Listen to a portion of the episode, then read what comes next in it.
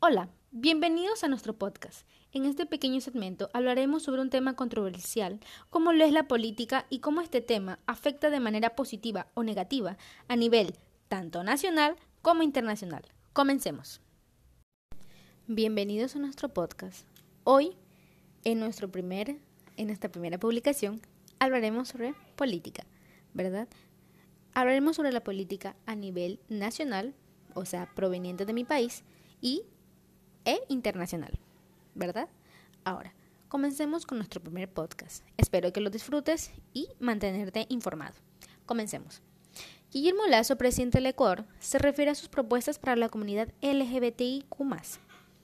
El lunes 15 de marzo, Guillermo Lazo anunció en sus redes sociales que a las 20 horas, o sea 8 pm, se reunirá en vivo en una sesión a la que dominó Encontrémonos para lograrlo.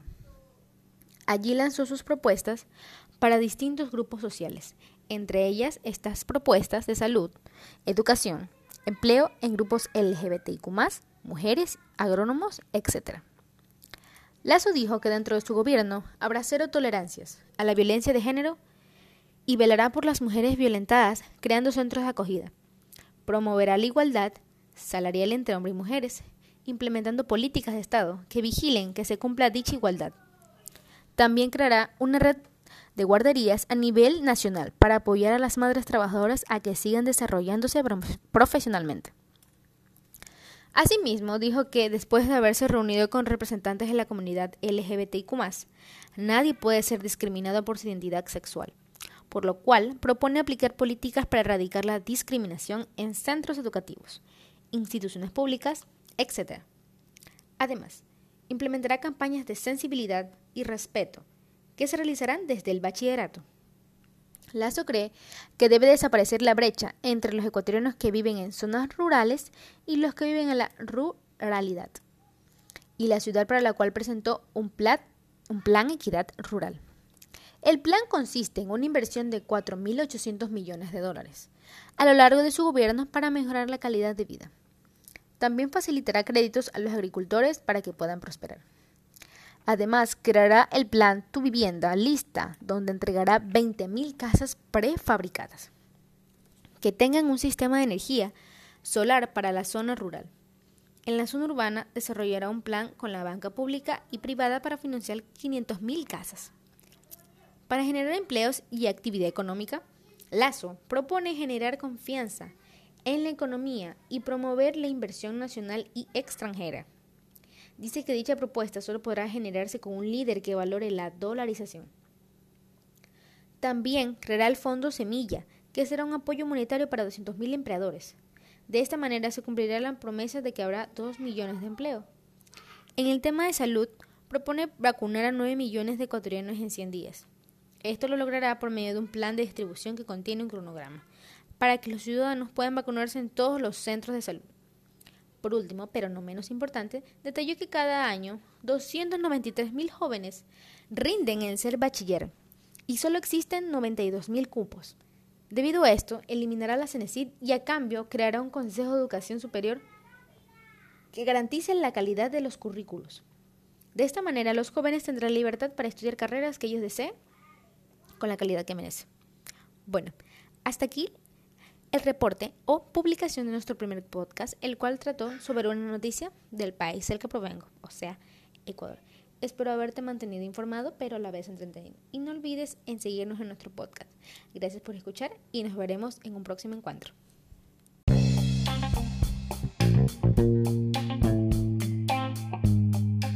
Sean bienvenidos una vez más a nuestro podcast.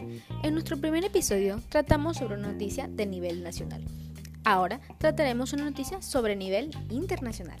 Muy bien, comencemos. Crisis en Afganistán. España llena al máximo los aviones para acelerar las evacuaciones de Afganistán. El operativo está realizando salidas por las inmediaciones del aeropuerto para localizar a los colaboradores. Más de 2.200 afganos han sido trasladados a base madrileña de Torrejón en una semana. Un centenar de soldados y una veintena de policías se afanan en la evacuación contra reloj de cientos de personas que huyen del régimen talibán instaurando desde hace una semana en Afganistán.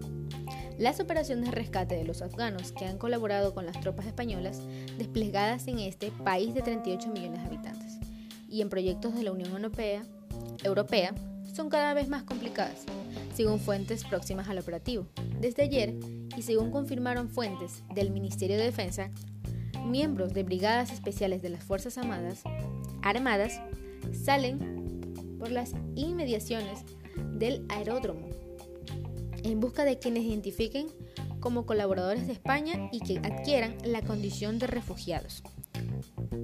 Por su parte, los agentes de la Policía Nacional, con un pequeño refuerzo de un ejemplo de Grupo de Operaciones Especiales, GEO, en sus siglas, citan en puntos de encuentro presumiblemente seguros a que quienes van a ser evacuados y se trasladan después del interior del aeropuerto. Los aviones A400M vuelan al máximo de su capacidad, con el fin de transportar a todo lo que quepa cuanto antes.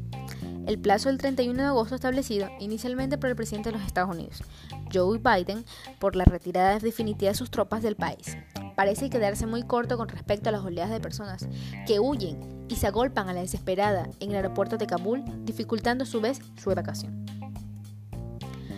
A quienes han sido localizados para ser evacuados, se les intenta dar una hora en función de la salida del próximo avión español y un punto lo más próximo a una de las puertas hábiles del aeropuerto, asumiendo que son muchos los controles de los talibanes que tienen que superar para llegar a los alrededores de, los muros del aeródromo. Explica, explican fuentes próximas al operativo. Deben localizar la bandera española, el símbolo que se usa para el encuentro en medio de la multitud, y posteriormente se hacen las comprobaciones de identidad, salvoconducto, etc para introducirlos ya en la zona segura, detalla las mismas fuentes. Por el momento no ha habido enfrentamiento entre tropas y los disparos de los talibanes van dirigidos a amedrentar a la población que se concentra en torno al aeropuerto. Señalan las mismas fuentes. No obstante, reconocen que a medida que pasan las horas, la tensión y el cansancio aumentan. El primer avión enviado salió de la capital afgana con más de 50 evacuados, con un poco más de 50 evacuados. De las últimas aeronaves que llegan al territorio español, se aprovecha al máximo su capacidad. Según el Ministerio de Defensa, la aeronave que llega este martes a Torrejón transportaba 290 evacuados. Otros 145 llegaron esta madrugada. Y las fotos del vuelo militar que salió este martes rumbo a Dubai, facilitadas por el Ministerio de Defensa, muestran el aparato lleno en toda su capacidad, con numerosos ciudadanos afganos sentado en el suelo incluso con niños en brazos. La celebridad con la que los talibanes se han apoderado del país, al tiempo que se producía una deserción masiva en el ejército y la policía afganos, cuyas nóminas eran pagadas por Estados Unidos, hasta que anunció que retiraría sus tropas. Según afirman las mismas fuentes, ha dejado poco tiempo para preparar la salida de todas aquellas personas y de sus familias que puedan verse ahora en peligro y tener represalias del nuevo régimen integrista islámico la lista crece. La lista de evacuados crece a medida que se hace la fecha límite. Incluso a las mujeres profesionales y activistas en el punto de mira talibán se les ofrece salir del país sin sus maridos ni sus hijos ante la avalancha. España estimaba inicialmente rescatar, a entre 8.000 y 1.000 personas. 800 y 1.000 personas, disculpen. Por el momento, el operativo de evacuación español, guiado por los 17 agentes del GEO y las unidades de intervención policial UIP de la Policía Nacional, que conformaban el servicio de seguridad de la Embajada de España en Kabul, han logrado sacar del país, en coordinación con el centenar de soldados desplegados en la zona, a más de 1.200, de las que 1.040 han solicitado asilo según datos del Ministerio del Interior. Todos aquellos al igual que los 623 refugiados, han llegado este miércoles. Son acogidos temporalmente en el campamento de la base de Torrejón Ardoz, Madrid, para posteriormente ser distribuidos según los distintos recursos de la ONG.